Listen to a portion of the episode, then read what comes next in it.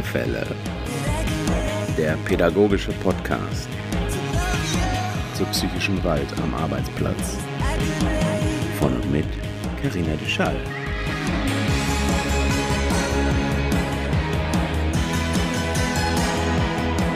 Herzlich willkommen zu einer neuen Folge von Machtgefälle, dem Podcast gegen Mobbing und psychische Gewalt im Sozialsektor. Dieses Jahr im Sommerspezial im August. Ich freue mich total, dass ihr wieder dabei seid. Mein Name ist Karina Duschall und ich bin als betriebliche Pädagogin unterwegs und ich kümmere mich total gerne um dieses Thema, weil ich den Sozialsektor einfach nur feier. Leute, ihr seid so cool, ihr seid so toll, ihr seid so voll mit Kreativität. Ich würde mir wünschen, dass Mobber und Mobberinnen das verstehen, dass wir uns ihre Gewaltattacken nicht mehr gefallen lassen und dass wir uns aufstellen, um den Sozialsektor zu schützen, dass wir Grenzen aufstellen und sagen, nein, das lassen wir uns nicht gefallen und diese ganzen Mobbing-Attacken und diese weitere psychische Gewalt, was da so alles passieren kann, da haben wir einfach keinen Bock mehr drauf und deswegen setzen wir jetzt hier die Grenze. Ja, das macht mir Freude.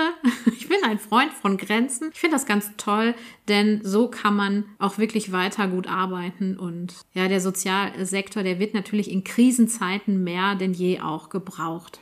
Heute habe ich euch was mitgebracht und zwar ein Thema, was wir alle kennen, nämlich die Vernachlässigung der eigenen Bedürfnisse. Was hat das mit Mobbing zu tun oder mit psychischer Gewalt? Nun, wenn wir im gestressten Alltag nicht auf uns selber achten, dann haben wir sicherlich schon alle gemerkt, dass der Stress größer wird. Also wenn ich nicht darauf achte, dass ich regelmäßig was trinke, und regelmäßig vielleicht die Toilette besuche, ja, dann merke ich auch, dass ich abends nicht mehr so viel Power habe und vielleicht eher auf die Couch falle, als wenn ich mich da ein bisschen mehr um mich selber auch gekümmert hätte. Ich kenne Kollegen und Kolleginnen und ich glaube, ich kann mich da selber gar nicht so wirklich rausnehmen. Die sind mir schon auf dem Gang entgegengekommen und haben gesagt, so, huch, das ist ja jetzt schon 17 Uhr. Eigentlich muss ich schon seit 11 Uhr aufs Klo. Bin ich gar nicht zugekommen. Dann denke ich mir im ersten Moment so, wow, tolle Stahlblase.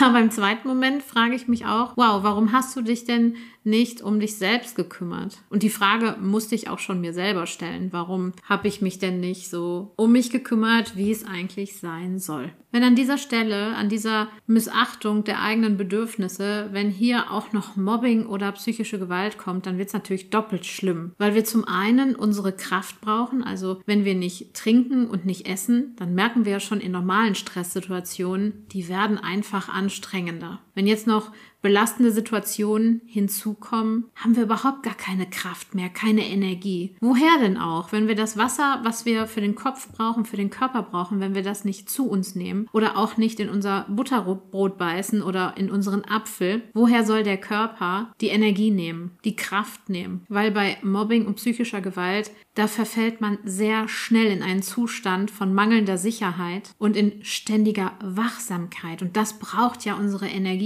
Das heißt, ich muss doppelt für mich sorgen. Und das bedeutet auch, dass ich über den Feierabend hinaus für mich sorge. Also wenn ich es schon nicht wirklich auf der Arbeit schaffe, dann zumindest besonders gut, doppelt gut im Feierabend. Deswegen scanne dich zwischendurch. Wenn du mittags auf der Arbeit steckst und so einen Moment in dich gehen kannst, dann frag dich doch, was brauche ich denn jetzt gerade? Brauche ich einen Moment der Ruhe? Oder wie schlimm waren denn die Attacken? Und wenn dir hier an dieser Stelle dein Körper sagt, dass er nicht mehr kann, dass du eine schlechte Stimmung hast, dass du ein schlechtes Gefühl hast, dass du traurig bist, dann überlege dir im nächsten Schritt, was du am Abend zumindest dagegen tun kannst. Also spätestens am Abend. Wenn du nicht sogar schon direkt zu jemanden gehen kannst, vielleicht hast du Kollegen und Kolleginnen, die als AnsprechpartnerInnen dienen, wenn du in einer solch belastenden Situation bist. Vielleicht kannst du aber auch ganz kurz einer Freundin Bescheid geben per Messenger. Mir geht es heute nicht gut. Hast du nachher Zeit für mich?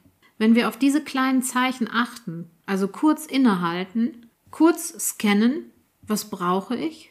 Wasser, Energie, Ruhe, ein Gespräch.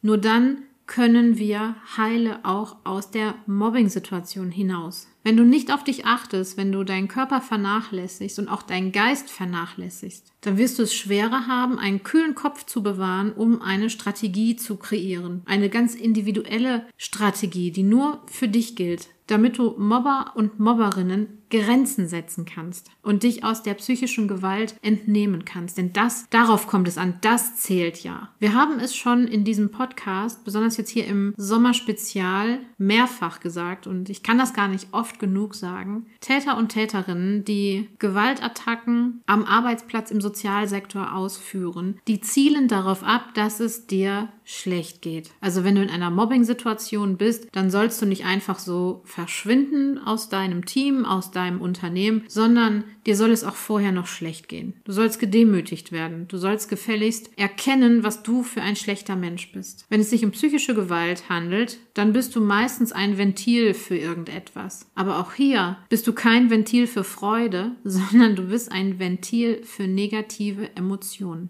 Für Trauer, für Wut, für Hass, zum Ausleben von Machtgedanken, Verlustängste, sowas. Und deswegen brauchst du all deine Kraft, um dich hier gegen zu wehren. Du kannst nicht einfach dich vernachlässigen und denken, ach, das wird schon irgendwie vorbeigehen. Ich muss nur lang genug aushalten. Und du darfst auch nicht denken, dass das Schwäche ist, wenn man an dieser Stelle sich selbst pflegt und dann auch um Hilfe bittet. Oder dass es Selbstdarstellung ist, wenn man sich selbst in den Fokus stellt und sagt, ich habe Bedürfnisse und die müssen gestillt werden. Wenn du dich selber scannst, wenn du deine Bedürfnisse in den Fokus stellst und sagst, ich brauche die Kraft, ich brauche die Energie, ich möchte aus der Situation hinaus, ich brauche aber eine Lösung, die zu mir passt und darüber muss ich nachdenken mit einem klaren Kopf, dann scanne dich zwischendurch selbst. Was brauchst du? Wer kann dir helfen? Und welche Einstellung zu dir selbst, zum Arbeitsplatz überhaupt, zum Leben musst du entwickeln, damit du das auch wirklich alles durchsetzen kannst, damit du das Ganze überstehst. So, und wenn du jetzt sagst, boah, Carina, das mit dem Selbstscannen, da weiß ich aber noch was Besseres, dann schreib mich an und erzähl es mir. Beziehungsweise kannst du mir auch schreiben, wenn du mir erzählen möchtest, wie das gelaufen ist. Ist das vielleicht eine ganz komische Erfahrung gewesen, sich einmal so selbst zu scannen und festzustellen, wow, ich habe ja Durst. Ich glaube, das ist mir nämlich mal passiert. Da war ich auch in einer ziemlich stressigen Situation und habe mich mal regelmäßig selber gescannt und habe festgestellt, dass ich nichts trinke und dass mir deswegen auch ganz schön Power gefehlt hat. Ja, kann man verhindern, ist trainierbar und du schaffst das auch. Also, wenn du das ausprobiert hast und hast festgestellt, ja, ist eine gute Methode und mir sind so ein paar Sachen aufgefallen, dann schreib mich gerne per Direktnachricht an, gerne per Instagram oder Facebook, da bin ich erreichbar. Ja, und das war es auch schon wieder von dieser Impulsfolge. Beim nächsten Mal ist es ja schon die letzte Folge für dieses Sommerspezial. So schnell kann der August auch umgehen und ich hoffe einfach, dass ihr bis hierhin schon einen genussvollen Sommer hattet und dass ihr euch beim Scannen auch so ein bisschen dahin orientiert, dass ihr vielleicht so schöne Sachen braucht. Also nicht nur Essen, Trinken, sondern dass ihr vielleicht merkt, so, huh, das habe ich schon lange nicht mehr gemacht und das gibt mir echt ein gutes Gefühl und ja, das werde ich jetzt hier gleich als erstes auch umsetzen. Deswegen, ich freue mich, wenn das bei euch was gebracht hat. Und ich freue mich auf die letzte Folge vom Sommerspezial. Da lassen wir es nochmal richtig krachen. Also in dem Sinne wünsche ich euch eine genussreiche Zeit und sage bis dann. Ciao, ciao. Das ist leider schon wieder das Ende von Machtgefälle. Denkt daran, Schuld und Scham gehören den Tätern und Täterinnen.